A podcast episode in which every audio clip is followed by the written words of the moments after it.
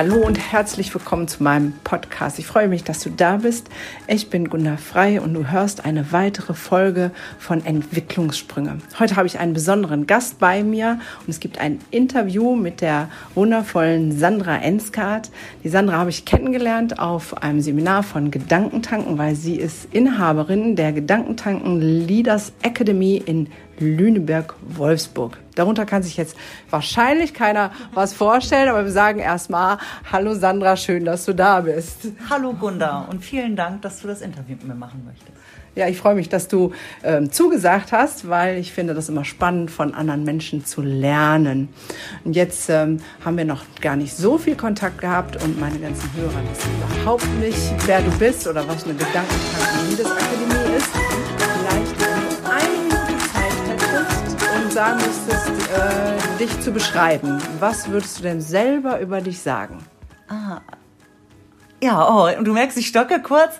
Ähm, ich bin ein sehr lebensfroher Mensch. Also ich habe als Lebensmotto, Freude am Leben zu haben. Und das bedeutet für mich im Privaten wie im Beruflichen. Und das heißt auch, Gedankentanken Leaders Akademie hat mich gefunden und ich merke genau, das ist meine Passion. Da geht es nämlich um Führungskräfte, Training und ich unterstütze Führungskräfte in ihrer Führungsarbeit. Das machen wir in einer ja zwölfmonatigen Traineraus äh, Führungskräfteausbildung, so, mhm. ähm, wo wir mit äh, Größen wie Boris Grundel, äh, Peter Brandl, dem tollen Kollegen Tobias Beck, äh, aber auch dem ähm, Gründer von Gedankentanken, dem Stefan Friedrich, äh, zusammen ja eine Modulschulung anbieten, wo dann diese Führungskräfte äh, unterstützt werden von uns. Das hört sich schon mal super spannend an. Also wer Führungskraft ist, darf sich da gerne mal hinbegeben, wer dann noch aus dem Kreis Lüneburg kommt. Aber ich finde das schon spannend, wo du sagtest, dein Hauptmerkmal für dich ist Freude, weil ich ja. glaube, das habe ich so gemerkt. Ne? Unsere Energie ist die gleiche. Freude ist bei mir auch ganz, steht ganz oben äh, äh, an erster Stelle. Ja. Ähm, Jetzt ähm, ist es ja so, dass ich so auf der Suche bin nach Kindheitserfahrungen und was das mit einem gemacht hat. Weil mhm. Ähm, für mich ist ja so das mit das Wichtigste zu sehen, okay, unsere Prägung macht was mit uns. Wie bist du denn groß geworden? Ich bin ganz behütet groß geworden, äh, ja, mit, mit, bei zwei lieben Menschen, meinen Eltern, ähm, und einer Schwester, die sieben Jahre älter ist als ich. Ähm, mein Vater ist im Krieg geboren und ist geflüchtet, äh, mhm. als er vier, fünf Jahre alt war. Das sage ich deshalb, weil äh, er dadurch geprägt war, er hat sch schlimme Zeiten erlebt und ähm, ja, hat uns damit großgezogen, genau dieses nicht zu erleben. Also natürlich hatten wir keinen Krieg, aber vor allen Dingen, dass er gesagt hat, ich möchte immer, dass es mein Mädchen besser geht als mir. Mhm, da haben wir schon sowas, genau. Jeder handelt nämlich aus seinen inneren Erlebnissen. Ne? Bei deinem Vater war es jetzt, er hat was Schlimmes erlebt und sagt, mhm. das möchte ich genau nicht. Mhm. Das äh, höre ich ganz oft. Ich mache genau das Gegenteil von dem, was meine Eltern gemacht haben oder was ich selber erlebt habe. Aber was heißt das denn? Also rein praktisch. Du hast schon gesagt, wir hatten mhm. oder wir haben keinen Krieg. Mhm. Ähm, wie kann ich mir das vorstellen bei euch damals zu Hause? Ich war das Nesthäkchen in der Tat. Und äh, ähm, man hat mir einfach alles ermöglicht. Und nicht nur ermöglicht, sondern man hat mir alles gegeben. Also ich war ja nicht nur das Nesthäkchen im Bezug, äh, dass ich Nachzügler war, ähm, sondern ja, dann äh, von meiner Schwester äh, sieben Jahre, das ist ja, man hat ja wenig Parallelen, äh, mhm. bis gar keine. Ja, das glaube ich äh, wohl. Und meine Schwester hatte auch früh Kinder bekommen. Da war ich 16, als sie Mutter wurde. Da hatte ich auch nicht so viel mit am Hut. Ja. Ähm, und also könnte man sagen, Prinzessin? Total.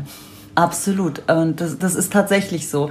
Ähm, jetzt kokettiere ich immer damit, dass ich die Prinzessin bin. Ja. Ähm, aber anders. Damals merkte ich, dass ich keine Regeln hatte, dass ich ähm, danach rebelliert hat. Also ich war ein sehr anstrengendes Kind dann irgendwann, weil ich immer Regeln einfordern wollte, scheinbar unbewusst. Das wusste ich natürlich damals nicht. Ähm, aber sie nicht bekommen habe. Man hat zwar manchmal mit mir geschimpft, ja. aber ich habe trotzdem das bekommen, was ich wollte. Ja. Sehr, sehr spannend, weil das, ähm, ich hätte jetzt beinahe gesagt, predige ich fast bei mir in der Praxis den Eltern, dass Kinder Regeln und Konsequenzen mhm. brauchen, um gesund groß zu werden, weil sie da so eine innere, ja, äh, ich formuliere es andersrum, Regeln und Grenzen geben Sicherheit. Ja, so ein ganz grundtiefes Bedürfnis von Sicherheit und Kontrolle. Weil wenn ich weiß, das Verhalten hat die Konsequenz, dann kann ich kontrollieren, was ich mache. Wenn ich nie Konsequenzen bekomme und keine Regeln habe, dann fühlt sich alles kontrolllos an. Und das macht oft viel Stress. Deswegen finde ich das spannend, dass du sagst, dass du das schon im Unterbewusstsein irgendwie gefühlt hast. Jetzt reflektiere ich das natürlich mit Ja. so viel Abstand. Ja. Ähm, und es war tatsächlich auch so, dass ich das so interpretiert habe damals, dass ich äh, den gleichgültig bin. Ah, So von wegen, sie lassen mir so viel Freiheit. Ich habe das nicht als Freiheit gesehen, sondern Gedanken, also eh, das ist ihnen egal. auch sehr spannend, ne? weil bei mir war immer der Sicherheitsaspekt sehr im Kopf. Ja, aber stimmt. Je nachdem, auf wen es trifft, kann es auch das Gefühl von, ja, ist egal, was ich mache, ich Genau. darf ja sowieso alles. Genau, ob ich jetzt um 20 Uhr zu Hause bin oder erst um Mitternacht. Juckt ja keinen. Juckt ja keinen. Ne? Und sehr spannend, Mhm. du sagst heute, dein Vater hat es gemacht, um genau das Gegenteil zu haben, was er Ja. hatte. Ja. Aber es hat bei dir wieder was anderes gemacht, als er sich gewünscht hat. Absolut. Ja? Das Schöne ist ja am, am Älterwerden, dass man das dann anders sieht, reflektiert und dass man das auflösen kann. Ja.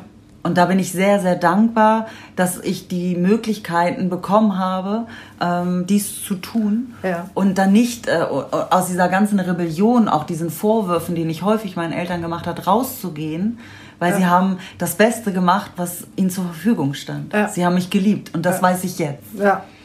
Ja, bevor die Frage kommt, Mhm. wie du rausgekommen bist, wäre für mich noch die Frage spannend, gab es so einen Punkt, wo du sagst, das hat dir auch richtig einen Fallstrick im Leben gemacht? Dieses, ähm, also wo du ähm, aus diesem, oh, ich bin die Prinzessin, ich krieg alles, irgendwie echt Trouble im Leben hattest? So im Erwachsenenleben Ich dann? muss ein bisschen überlegen, weil ich hatte viel Trouble, weil ich halt eine sehr rebellische Person dann auch war. Ähm, aber was so sehr, ähm, wo, ich, wo ich echt eine Bruchlandung gemacht habe, bleiben wir oder sind wir mal beim Monetären.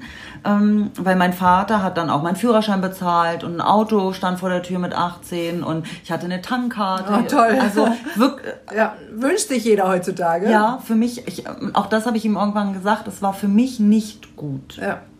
Ähm, ich bin dann irgendwann ausgezogen, wie das halt so ist. Und ich musste auch nie Kostgeld abgeben. Ich hatte ähm, das große Glück, eine Ausbildung bei Volkswagen zu machen und da zu arbeiten. Volkswagen ist bekannt dafür, dass sie gute ihr- ihren Mitarbeitern gutes Geld zahlen. Also es war jetzt nicht so, dass ich da zu wenig verdient hat, aber ich war auch darauf nicht vorbereitet, vielleicht einfach mal was zur Seite zu legen, Ja. sondern was ich habe, das gebe ich auch aus. Und das Ja. konnte ich wunderbar. Also was soll ich denn mit Geld auf dem Konto? Eine neue Hose im Schrank ist doch viel geiler. Na, als Prinzessin weiß man ja auch, was man so alles braucht, ne? Aber ich wusste halt nicht, was das alles kostet, nämlich das Leben. Ja. Also das Leben, was es kostet, wenn ich es alleine finanzieren muss. Also bin ich ausgezogen, habe mir eine schicke Wohnung geholt und da mussten natürlich auch schicke Möbel rein. Man macht ja, also ich bin es ja gewohnt gewesen. Ja.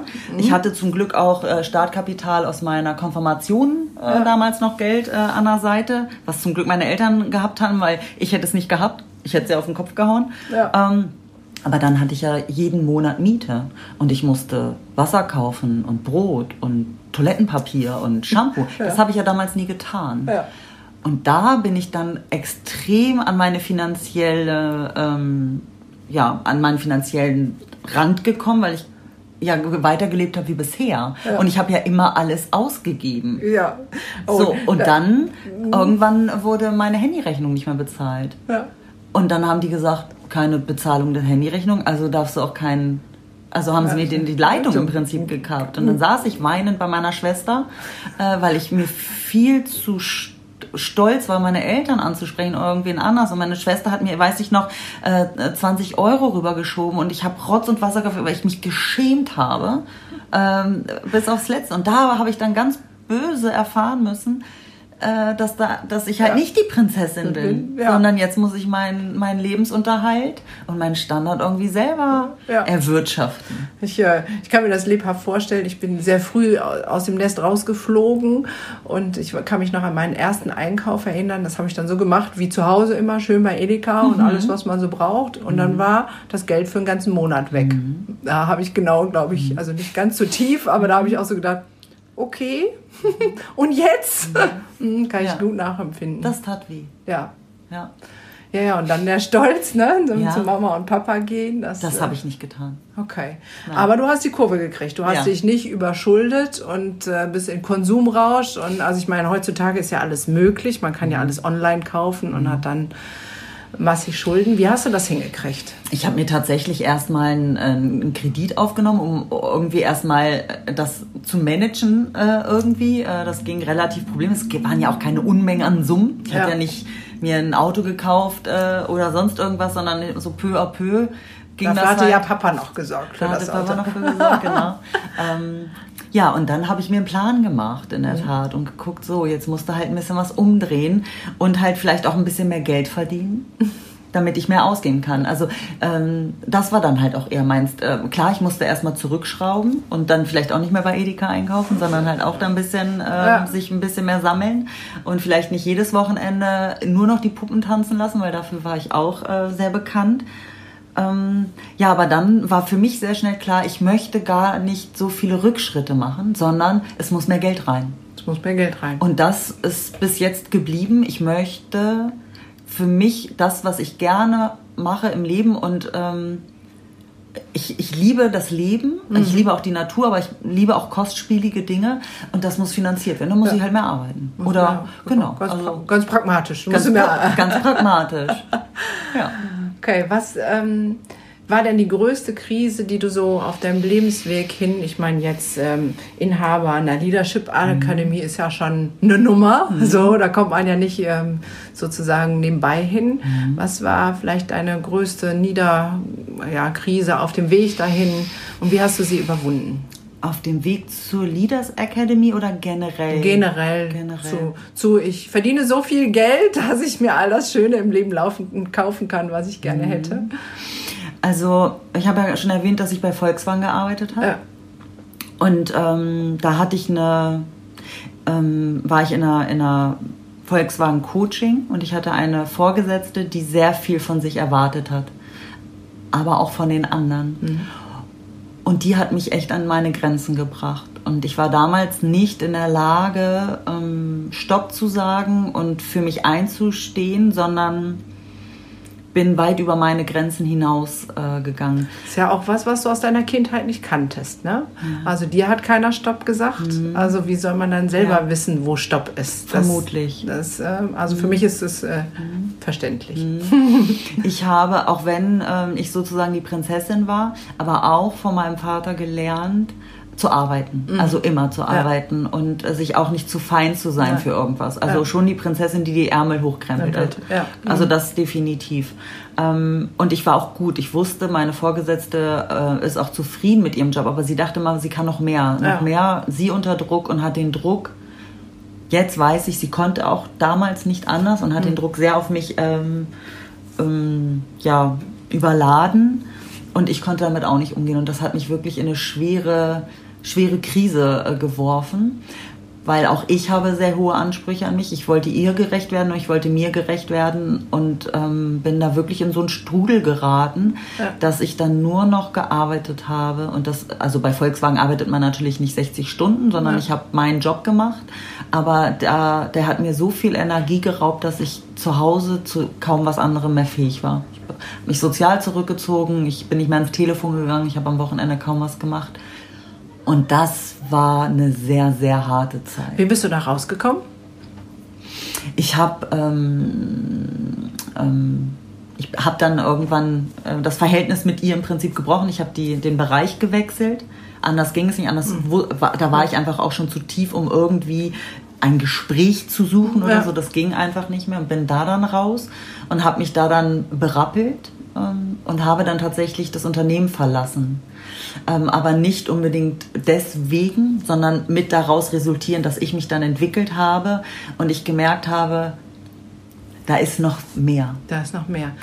Entwicklung, wie kommt man denn in Entwicklung? Also, ne, wenn man gerade hört, Prinzessin, mhm. groß geworden, so, ne? Und jetzt mhm. gehst du so einen Weg. Das fällt ja nicht vom Himmel. Nee, nee, das fällt nicht vom Himmel. Ich hatte in der Tat ein ganz entscheidendes, wunderbares Seminar noch mhm. im Hause von Volkswagen ähm, oder über das äh, Haus Volkswagen ähm, in Schulenberg. Da ging es um Selbstmanagement bei dem wunderbaren Trainer Peter Rathsmann. Mhm. Das war wirklich wegweisend für mich. Und da ging es darum, oder er hat ich habe mit ihm gekämpft regelrecht. Weil er hat wirklich so dieses Du bist für dein Glück selbst verantwortlich. Ja. Niemand anders. Ja. Nicht deine Mutter, nicht dein Vater, nicht dein Chef, nicht Volkswagen, nicht die Regierung. Alles, alles du. Und das hat, das war so ein Bam in meinem Leben. Ja. Ähm, also mal ganz davon ab, dass da ganz viel anderes war. Eine ja. Woche lang Grenzerfahrung auch. Ähm, aber ich bin da wirklich raus wie. War das ein Pflichtseminar? Nein. Dafür habe ich gekämpft, dass ich das machen durfte. Ja. Ähm, und es war magisch. Die mhm. Gruppe war magisch. Der Trainer, mit dem ich immer noch Kontakt habe, ähm, das war alles zur rechten Zeit. Und er hat mich, mir die Fähigkeiten in mir geweckt, die ja. immer da waren. Das weiß ich jetzt. Ja. Ähm, dass ich dann das Hause Volkswagen verlassen habe. Bei Volkswagen kann man in die Rente gehen. Da kann man. Ja da kann man, wenn man möchte, also hat man sicher einen Arbeitsplatz, was man ja heutzutage nun nicht mehr überall sagen kann. Ähm, aber das war so mega, was in mir für Werkzeuge schlummern, zu sagen, Mut tut gut und ich gehe hier raus und ich mache einen ganz anderen Horizont auf. Ja. Und da ging sehr, ja, was sehr, auf. Sehr, sehr spannend. Und wenn man mal die, äh, den Verlauf sieht, ne, eine Prinzessin, die für nichts Verantwortung mhm. übernehmen muss, der alles mhm. zu Füßen liegt, mhm. okay, die gelernt hat zu arbeiten, kommt selber an ihre Grenzen, mhm. erst durch das Einkaufsdrama und dann aber auch in dieser Verausgabung zum, mhm. zum Arbeiten ja. und geht dann auf ein Seminar, wo sie hört, okay, du bist eigentlich für alles verantwortlich. Ja. da ist schon eine Herausforderung, das ja. kann ich mir gut vorstellen. Und ich bin so dankbar drum. Ja. ja. Okay, da hast du, nehmen wir mal den einen Punkt, wenn du drei Sachen sagen müsstest, die dir wirklich im Leben weitergeholfen mhm. haben, dann wäre wahrscheinlich das Seminar schon mal eins davon. Definitiv. Mhm. Was wäre das sonst noch? Tatsächlich noch eine Ausbildung. Ich habe den NLP Practitioner gemacht. Mhm. Und da waren dann auch so. Für alle Hörer, die das nicht wissen, mhm. was ist ein NLP Practitioner? Okay, NLP steht für neurolinguistische Programmierung. Mhm. Da lernt man auch ein, das sind Kommunikationswerkzeuge. Aber da steht hinter auch eine gewisse Philosophie. Nämlich da sind dann solche Annahmen wie, ähm, jeder macht es so gut wie er kann. Mhm. Okay. Das hat mich zum Beispiel auch in den Frieden mit meinen Eltern gebracht. Ja wo man, wo ich immer so auch so einen Konflikt hatte, so, oh, das hätte da anders machen müssen und dies und Papa, warum hast du mir deine Tankkarte gegeben und ja. so und dieses, die wollten immer ja. nur mein Bestes, sie wollen immer noch nur mein Bestes und ähm, sie haben es so gut gemacht, wie sie können. Ich äh, genau. liebe da das Lied von Reinhard May, ich weiß nicht, ob mhm. du das kennst, in Bezug auf Erziehung hat er ein Lied gesungen, das heißt, ich mache mit Liebe alles falsch, so gut ich kann. Wunderschön. Kenne ich nicht das Lied, aber hört sich toll an. Ja, das ist ja. so meins, wo ich denke, genau so. Ja, ne? ja genau. Äh, das, das waren dann halt so Sachen, die hängen geblieben sind, in dieser. Okay. Und das äh, dritte? Wenn du noch was Drittes sagen. Wobei ich bei dem NLP Practitioner noch ähm, was ergänzen möchte, ja. nämlich äh, die Fragetechniken, die ich da drin auch gelernt habe, hat mich sehr viel mehr an Menschen herangebracht. Was sind das? Sag mal zwei Fragen. Ach, einfach nur tiefer zu gehen. Zu gar, keine, gar keine vorgefertigten Fragen, Fragen sondern okay. einfach nur mehr zu hinterfragen, mhm. um eine Tiefe zu kriegen. Und da gehen bei den Leuten, ähm, mm, da fangen an, die Augen an zu flackern. Die merken, ey, da hat jemand echt Interesse, der fragt mich, der will was wissen. Ja. So, ja. Und das ist so schön, was da plötzlich an einer Verbindung auftaucht. Das würde man jetzt gar nicht bei einer Prinzessin vermuten. Ne? Die ja. sind doch eher oberflächlich. Ja, in der Tat. Äh, ich bin auch nicht normal. Ich bin nicht die normale Prinzessin. Ich bin schon sehr exotisch, äh, was das betrifft. Und das finde ich gut. Ja, ich auch, unbedingt. genau, also das unbedingt. hat mich, das hat mich, und das ist auch etwas, was ich, da bin ich so dankbar, dass ich zur NLP gekommen bin, weil mich das Menschen näher gebracht ja. hat und das so viel aufmacht, dieses etwas zu geben und mhm. dafür, ohne etwas ähm, bekommen zu wollen, ja. aber was man dafür bekommt, ist Wahnsinn. Okay. Und auch die Annahme, dass alles, was ein Mensch tut, eine positive Absicht hat. Ja. Da kann man sich natürlich auch streiten, weil es passieren Dinge auf dieser Welt, die sind nicht schön. Ja. Ähm, aber NLP geht davon aus, dass alles mit einer positiven Absicht von diesem Menschen aus beabsichtigt wird. Ja, das übersteigt manchmal unseren Horizont. Definitiv. Gerade ich als Traumatherapeutin ähm, mhm. habe da an manchen Stellen auch so mhm. mal Tage, wo ich denke, nein.